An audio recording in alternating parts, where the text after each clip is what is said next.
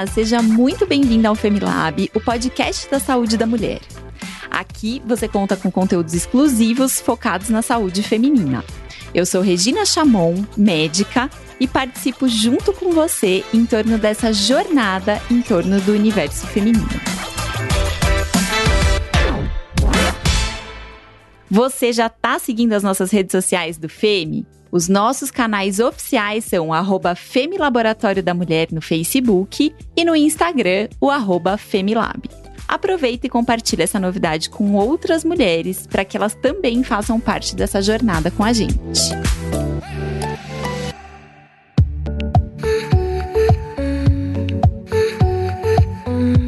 No episódio de hoje, nós vamos falar sobre a Síndrome do Ovário Policístico, que apesar de comum, muitas mulheres que possuem essa condição não são diagnosticadas.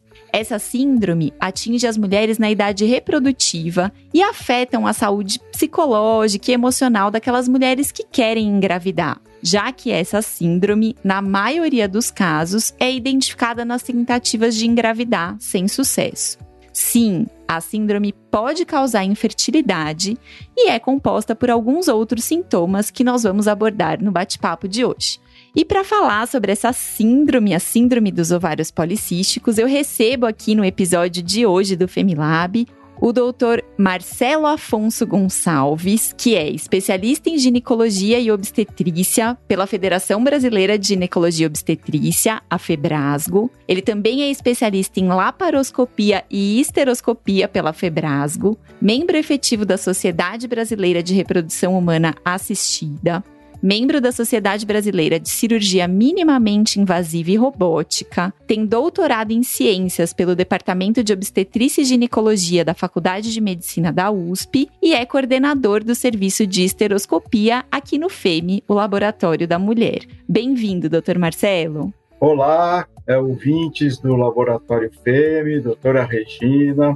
É, espero ter aqui um, episódio proveitoso, um capítulo bacana aqui da medicina para conversar, para tirar dúvidas e esclarecer algumas situações que são muito importantes na síndrome do ovário policístico. Muito bom. Doutor Marcelo, a gente sabe que essa síndrome, eu falei aqui um pouquinho na introdução, que ela afeta mulheres que estão em idade reprodutiva. E para a gente começar aqui o nosso bate-papo, eu queria que você contasse para a gente o que, que de fato é a síndrome dos ovários policísticos e como é que se pode fazer o diagnóstico dela?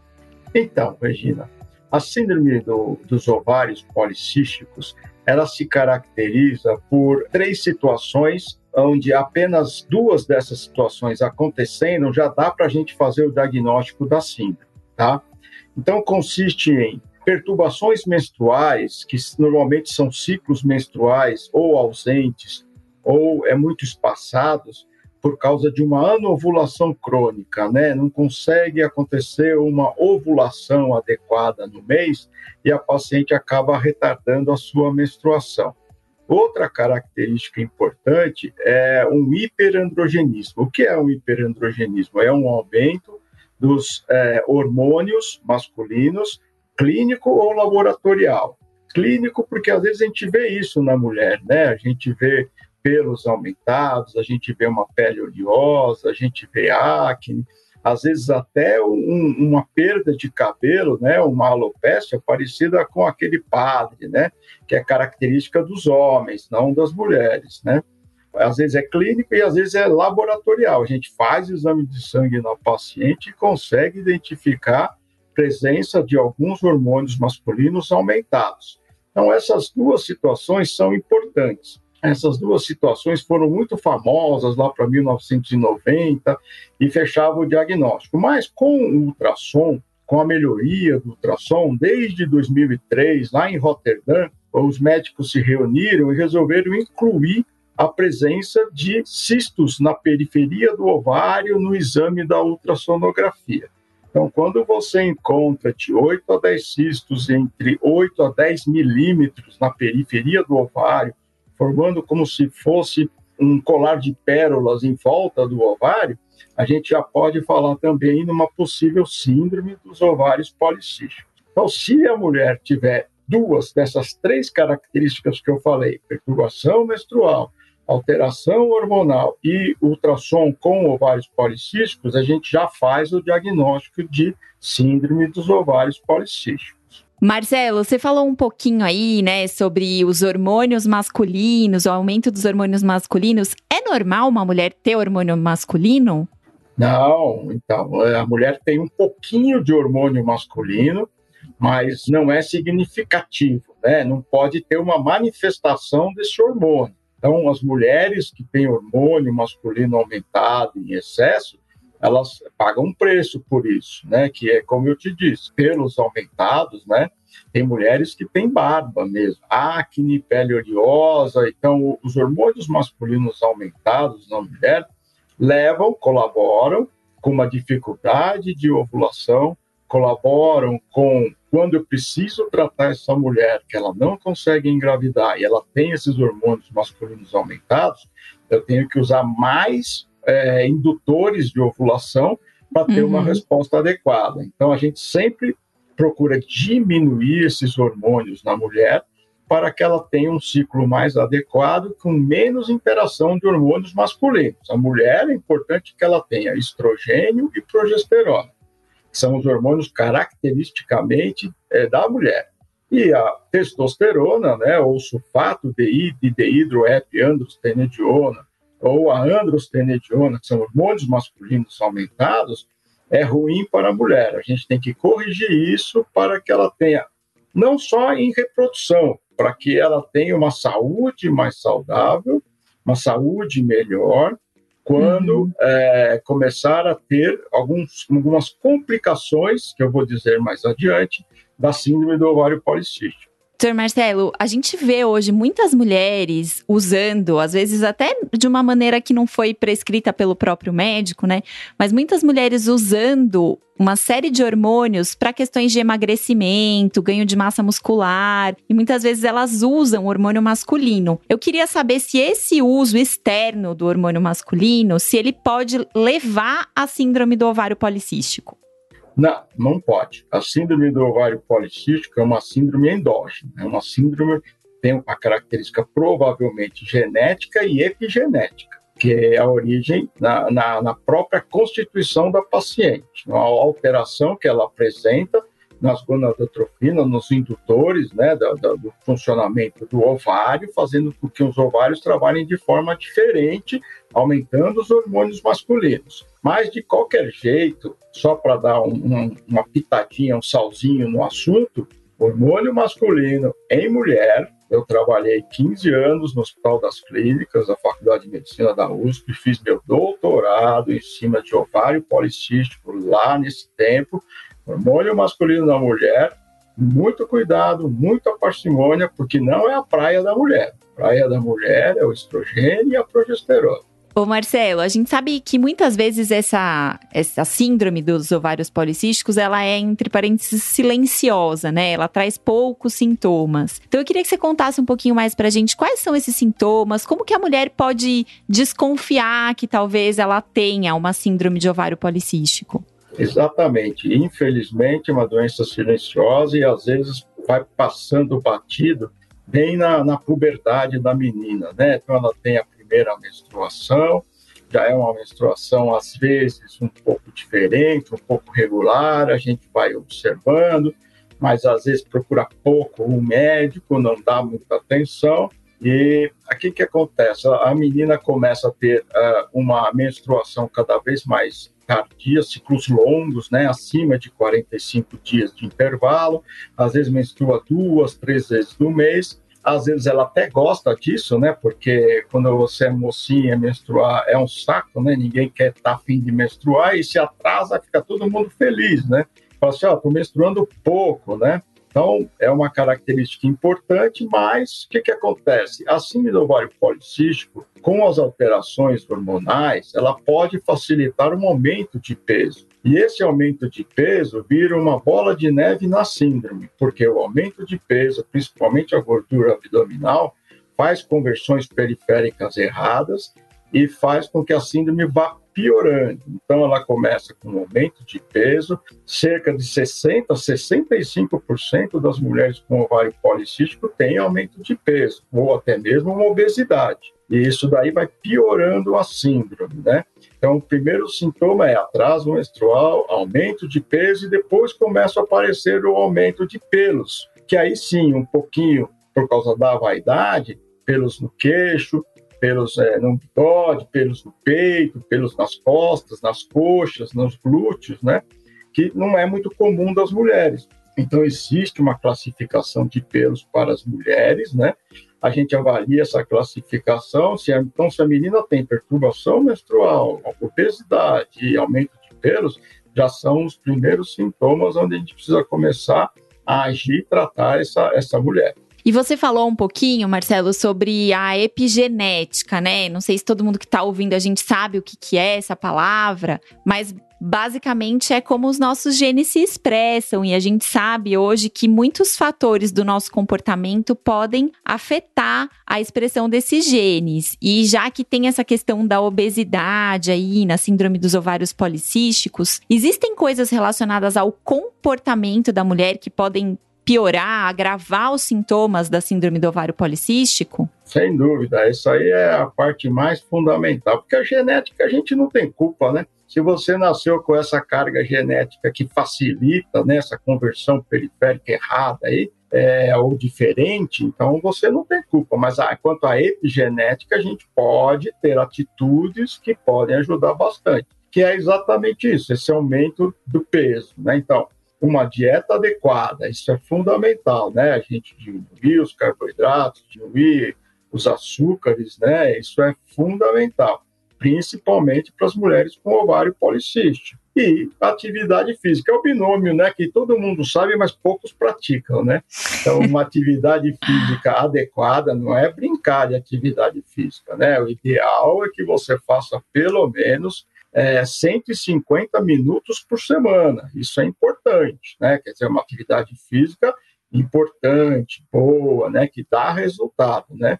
E é, uma dieta balanceada com diminuição de carboidratos e diminuição da glicemia. Isso você está tratando, ajudando e deixando a epigenética ficar um pouquinho quieta e interferir menos no desenvolvimento da doença. Perfeito, perfeito. É, e como a gente falou aqui na abertura do programa, muitas vezes a mulher descobre que tem a síndrome do ovário policístico porque ela está tentando engravidar e não consegue. E aí eu queria saber qual que é essa relação entre infertilidade e ovário policístico.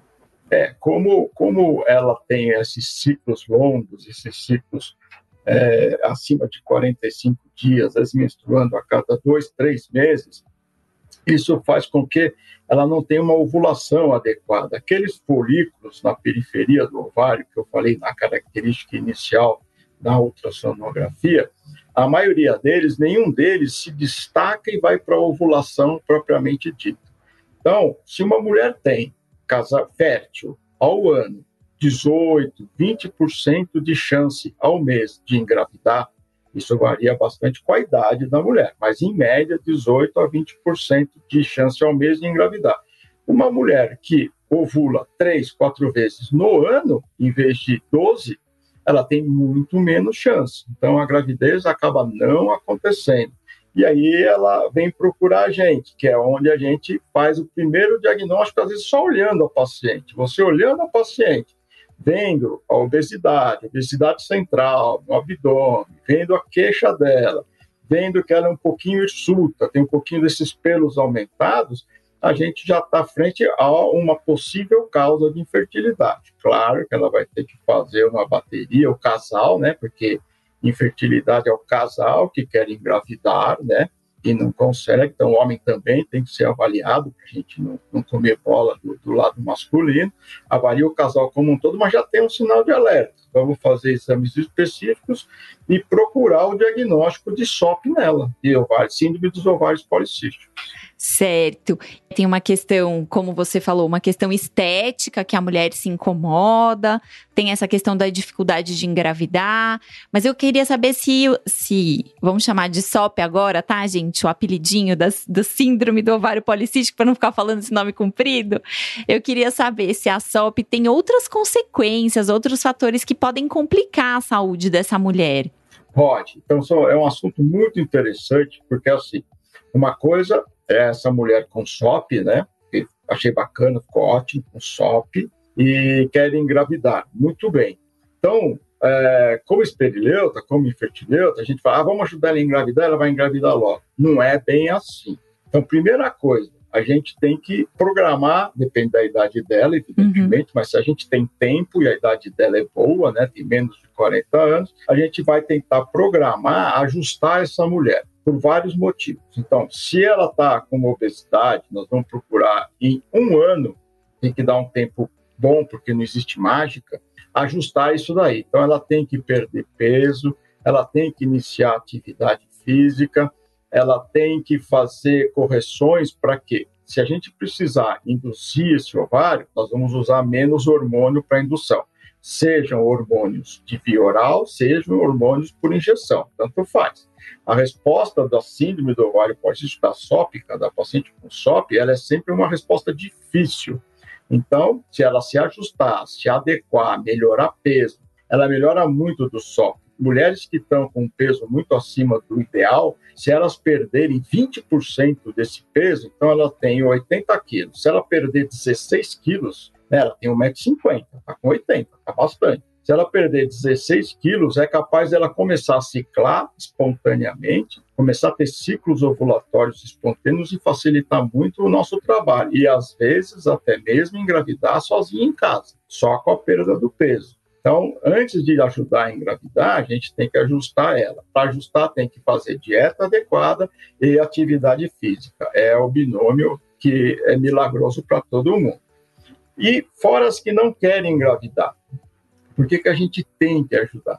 A, a SOP, a paciente com SOP que não trata, que não cuida e evolui mal com essa obesidade, ela tem um grande fator de resistência insulínica ela começa a apresentar uma resistência à insulina. Essa resistência à insulina faz com que ela tenha uma predisposição ao diabetes, e o diabetes a gente sabe que é uma doença oculta, silenciosa e terrível. Então a gente tem que tentar evitar desenvolver essa doença. A paciente com SOP, ela pode desenvolver uma dislipidemia. O que é uma dislipidemia? É uma, uma, um erro um aumento nos colesterol, no colesterol e nos triglicéridos, nas gorduras, né? Tanto o colesterol, principalmente o LDL colesterol, que é o colesterol ruim. Esse daí nós temos que ficar com muita atenção, porque é ele que vai fazer ter um aumento das doenças cardiovasculares. Então, Tendo a dislipidemia, essa, essa alteração na concentração de gorduras, ela vai pode desenvolver uma doença cardiovascular que é uma coisa muito séria, muito grave lá na frente. Então, dislipidemia, alteração da sua glicemia, se a gente deixar evoluir, ela pode fazer uma hipertensão para complicar ainda mais pelo aumento dos androgênios, e aí ela faz a chamada e tão temida síndrome metabólica que a gente não quer que ninguém faça uma síndrome metabólica, né? Então, tem vários motivos para a gente fazer um bom diagnóstico, para a gente acompanhar e tratar essa mulher, independente da fertilidade. Sim. Então, é, a SOP, pelo que está falando, muito associada com pressão alta, colesterol alto, maior risco de ter diabetes, maior risco de ter infarto, esses eventos cardiovasculares, é algo que afeta a saúde da mulher como um todo, não afeta só a saúde reprodutiva da mulher, né? E você falou um pouquinho, Marcelo, sobre comportamentos, sobre controle de peso, exercício físico, alimentação. Existe fora esses, essas alterações né, do comportamento que ajudam não só na SOP, mas fazem a gente ter uma vida melhor como um todo, mais saudável, mais longeva. Existe algum tratamento específico que é necessário fazer para essas mulheres? Sim, existe. A gente, eu falei que cerca de 65% das mulheres têm sobrepeso, e se fizer esse binômio atividade e dieta, perde 20%, pode reagir melhor. Mas nós temos a outra ponta, que são mulheres com SOP magras. Essa eu não posso fazer ela perder 20% do peso, porque ela já é magra, né? Então não vai ter o resultado. E a evolução também, nem sempre a gente consegue fazer com que ela perca o peso. Mas, se ela começar a fazer é, resistência insulínica, começar a caminhar por um pré-diabetes ou um diabetes, né? A gente pode ou deve iniciar medicações que vão diminuir essa resistência insulínica, que vão diminuir essa atividade inadequada é, da insulina e vão é, controlar melhor essa glicemia e não deixar ela entrar num diabetes, tá? Então a gente tem que fazer esse tratamento combatendo a resistência insulínica. É, se a atividade física, por exemplo, ela vem lá e ela tem um LDL, que é o colesterol ruim da mulher, é aumentado. A gente programa uma atividade física para ela que pode ser que baixe. Dá um espaço de três meses, não baixou. Ou ela não cumpriu direito, ou ela cumpriu, mas não baixou. Aí nós vamos ter que ajudar ela a diminuir esse colesterol. Então nós vamos ter que entrar com as estatinas, né? Que tem vários tipos de estatinas, para ter o um controle. É importante baixar o colesterol, senão o colesterol vai fazer uma doença inflamatória, vai fazer com que os vasos vão se obstruindo e ela pode ter lá, com o passar dos anos, uma complicação cardiovascular muito mais grave. Se não for o colesterol, for o triglicérides, também. Então, vamos usar drogas específicas para os triglicérides, que são as outras gorduras. Então, a gente usa os fibratos e vamos controlar também essas, esses triglicérides, né? E se por algum acaso, além de tudo isso, ela ainda, ainda tem os hormônios masculinos aumentados de uma forma muito expressiva, muito alta, temos que entrar com drogas específicas para diminuir esses androgênios aumentados, esses hormônios masculinos aumentados, tipo a espironolactona, que são drogas específicas que podem ajudar bastante nesse combate.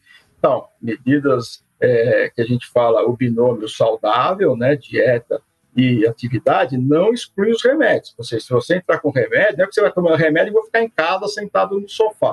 Pelo amor de Deus, está tomando remédio para o colesterol, está tomando remédio para o diabetes, né? As metforminas, está tomando remédio para diminuir o coisa. Aí não faz a sua parte? Não. Apesar de tudo isso, o remédio está tomando, tem que fazer as atividades físicas importantes e a dieta adequada aí você vai bem e, se Deus quiser, vamos entrar naquele programa de longevidade, né?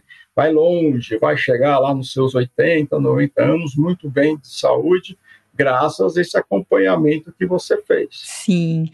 É, doutor Marcelo, eu fico imaginando aqui as mulheres que passam, né, pela, por essas questões todas relacionadas à SOP. Eu imagino que isso deva causar alguma alteração emocional nessas mulheres, alguma alteração até da saúde mental. Então, é possível que a SOP leve a um quadro de ansiedade, de depressão, de alterações da nossa saúde mental, do bem-estar mental?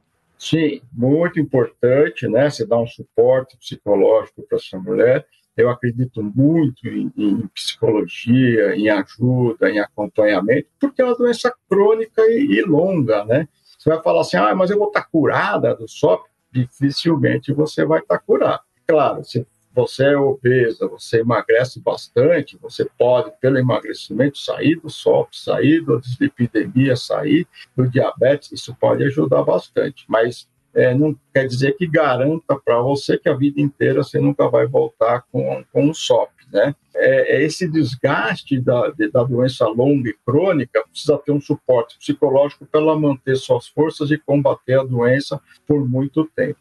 E o desgaste da doença psicológica que acontece na infertilidade, né? Então, são duas coisas juntas. Então, ela tem esse problema de, de dificuldade de lidar com o seu peso, dificuldade da insulina, dificuldade de, de, de, um monte de probleminhas do SOP e ainda não consegue engravidar, né? A cada menstruação é um choro, é uma morte, né? É um objetivo não alcançado. Então, tem que ter suporte, é fundamental mas é, a partir do momento que você consegue é, ver seus resultados, que você consegue perder peso, ver que o seu perfil lipídico melhorou, que a sua glicemia ficou boa, que a sua pressão já está adequada, que você já está num tratamento de fertilidade, até conseguiu engravidar, pronto, a vida melhora um pouquinho. Aí você tira um, umas férias do psicólogo, né? Porque eu já fiz muita terapia, eu sei que cansa, então a gente faz três, quatro anos, dá férias, dois, três anos, volta mais três, quatro anos, mas no frigir dos ovos, no, no finalzinho dos tempos lá, o psicólogo ajuda muito nesse, nesse caminho aí. Tá certo, muito bom.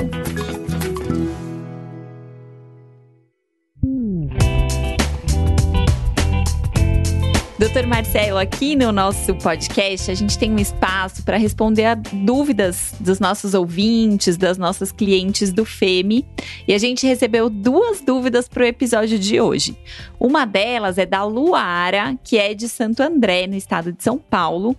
E ela perguntou se a SOP pode causar infertilidade irreversível se não tratada e descoberta a tempo. Não, Luara, graças a Deus não. Existe a SOP difícil de tratar, mas irreversível em relação à fertilidade, não. A SOP tem uma característica particular interessante. Ela é resistente aos indutores, resistente, resistente. A gente vai subindo as induções, vai melhorando os hormônios, vai entrando com as politrofinas. De repente, ela faz um pool de folículos muito acima do que a gente quer. E aí entra no risco da síndrome do hiperestímulo ovariano. É onde a mulher, a gente quer que ela faça 10 a 12 óvulos, ela faz 40 óvulos. E a gente sabe que 40 óvulos aumenta muito a produção estrogênica e nem toda mulher aguenta. Ela acaba fazendo um derrame pleural, um derrame pericárdico, uma cite, e aí a gente acaba tendo outras complicações. Graças a Deus, nesses últimos 15 anos, 20 anos para cá, a gente tem um bom conhecimento disso. A gente já faz aumentos muito sensíveis, muito delicados, muito ajustados na indução, e essa síndrome do hiperestímulo ovariano praticamente quase não ocorre. Mas é um risco. Quem tem ovário policístico começa sempre com uma indução pequena, porque a gente não sabe a resposta que ela vai ter. Mas é, infertilidade que seja irreversível, não, graças a Deus não. Pode ficar sossegado, pode dar trabalho, pode ser difícil, mas a gente consegue fazer engravidar. Gente, então só para a gente fazer aqui, ó, uma medicina explicativa, esses derrames pleural, derrame pericárdico, acítico, o doutor Marcelo falou, isso aí é acúmulo de líquido. Acúmulo de líquido ali no nosso, entre o coração e a membrana que recobre o coração, entre o pulmão e a membrana que recobre o pulmão, acúmulo de líquido dentro da barriga. Isso leva realmente a um quadro bem grave, que pode ser inclusive ameaçador da vida, né, doutor Marcelo? Então é importante ter esse cuidado mesmo e tá bem, é, esse acompanhamento bem próximo dessas pacientes, né?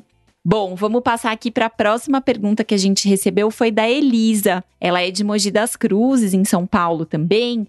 E a Elisa quer saber se essa síndrome é genética e se ela consegue prevenir, como é possível prevenir algumas outras patologias. Não, é, né? A gente sabe que tem uma origem aí, existe uma prevalência familiar grande, né? Então, né, tem famílias de mulheres sóficas, né? Que a maioria tem esse problema, né? Mas não, a gente não consegue prevenir, tá? A gente não sabe onde está, onde está alocada essa alteração, né? a gente não consegue prevenir. O que a gente consegue prevenir, já pegando o gancho da sua pergunta, é assim, que eu acho importante a gente salientar que quando uma mulher tem ovário policístico, ela às vezes não pensa que se ela engravidar, existem algumas complicações no pré-natal. Isso é pouco falado, acho que a gente podia só aproveitar seu gancho e aumentar um pouquinho esse bate-papo. Porque assim, no pré-natal, se ela não está na sua melhor controle do ovário policístico, primeiro, ela vai, se precisar de ajuda para engravidar, a gente não pode esquecer da gemelaridade, né? Que pode acontecer no auxílio à gestação, já tornando uma gestação de alto risco. Então, ela tem ovário policístico, precisou de ajuda e está grávida de gêmeos, vai para uma gestação de alto risco.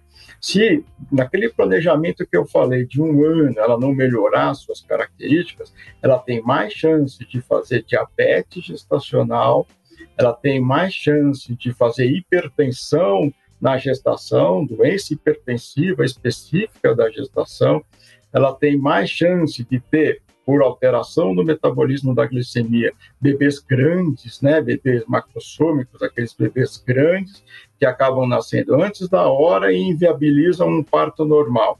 Então, a obstetrícia também tem que ficar de olho no ovário policístico. Não é só a ginecologia que fica de olho por causa da infertilidade, por causa dessas alterações. Não, ela, se essa mulher quer engravidar, a obstetrícia recebendo uma paciente que tem SOP, é um pré-natal que tem que ser muito mais cuidadoso nesses é, processos de controlar o colesterol, de controlar a resistência insulínica, o metabolismo dos carboidratos, né? Você tem é, que a, gerenciar junto com o metabolismo do, dos açúcares, né?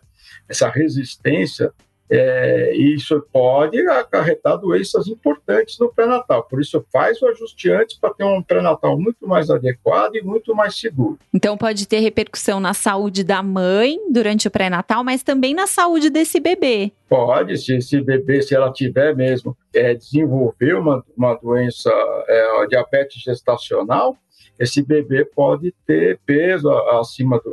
Não é que ele vá ser diabético ao nascimento, não mas como ele tem um aumento de peso, pode ter esse aumento bebê grande demais, ele pode fazer hipoglicemia ao nascimento e a UTI precisa ficar monitorando essa queda da glicemia para o bebê poder ter um bom desenvolvimento.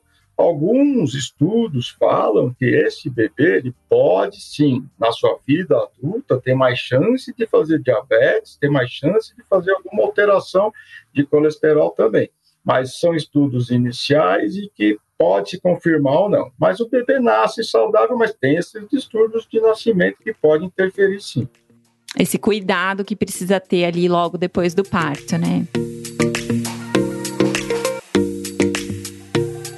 Bom, acho que a gente aprendeu muito sobre síndrome do, do ovário policístico hoje.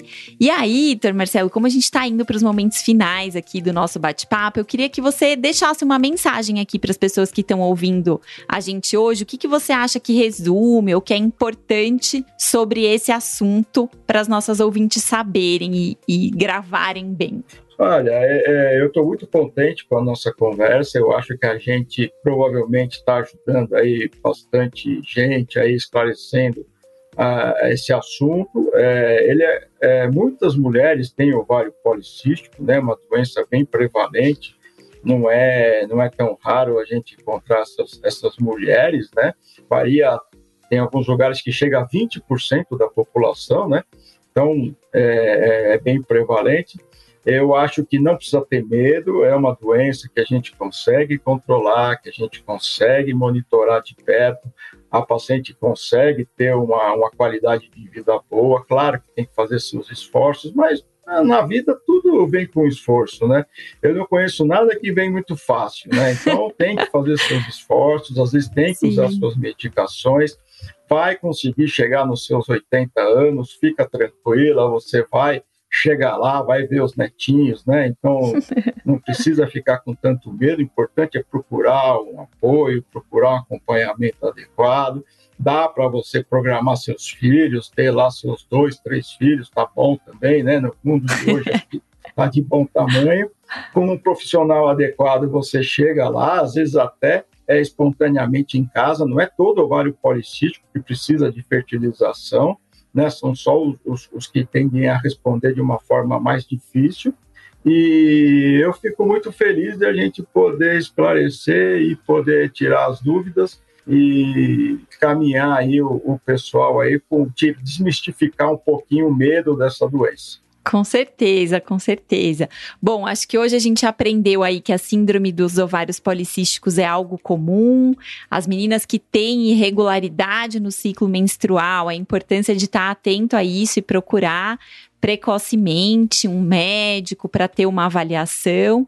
E para mim o que ficou muito vivo da nossa conversa, doutor Marcelo, é a importância de um estilo de vida saudável, como apoio ao controle dessa síndrome, né? Então, acho que é mais uma vez a gente fala aqui no nosso podcast sobre o estilo de vida saudável, como isso impacta várias áreas do nosso bem-estar mesmo. Queria agradecer muito sua presença aqui com a gente hoje, doutor Marcelo. Queria pedir para você divulgar seus contatos, como que as pessoas te encontram, se quiserem saber mais sobre esse assunto. Olha, é, eu tenho o, um e-mail, né, que é aqui da nossa, da nossa clínica, né, que é a clinique, arroba, clinique, com dois N's e QE, tá? Clinique, arroba, clinique, ponto, é, gmail, e estamos à disposição, e se houver alguma dúvida maior, é só me encaminhar, que eu respondo com o maior prazer.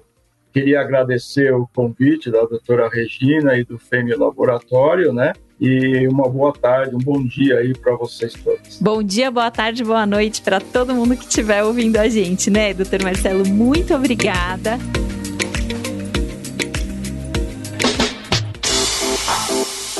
Aí que está ouvindo a gente, se você gostou dos nossos conteúdos, compartilhe com outras mulheres para que possamos espalhar ainda mais o cuidado com a saúde feminina. Você também pode nos enviar dicas, sugestões ou dúvidas para os próximos episódios do Femilab através do e-mail femilab@laboratoriodamulher.com.br. Lembrando que esse Femi aí é com dois M's. Muito obrigada pela sua participação e até o próximo episódio. Femilab, o podcast da saúde da mulher.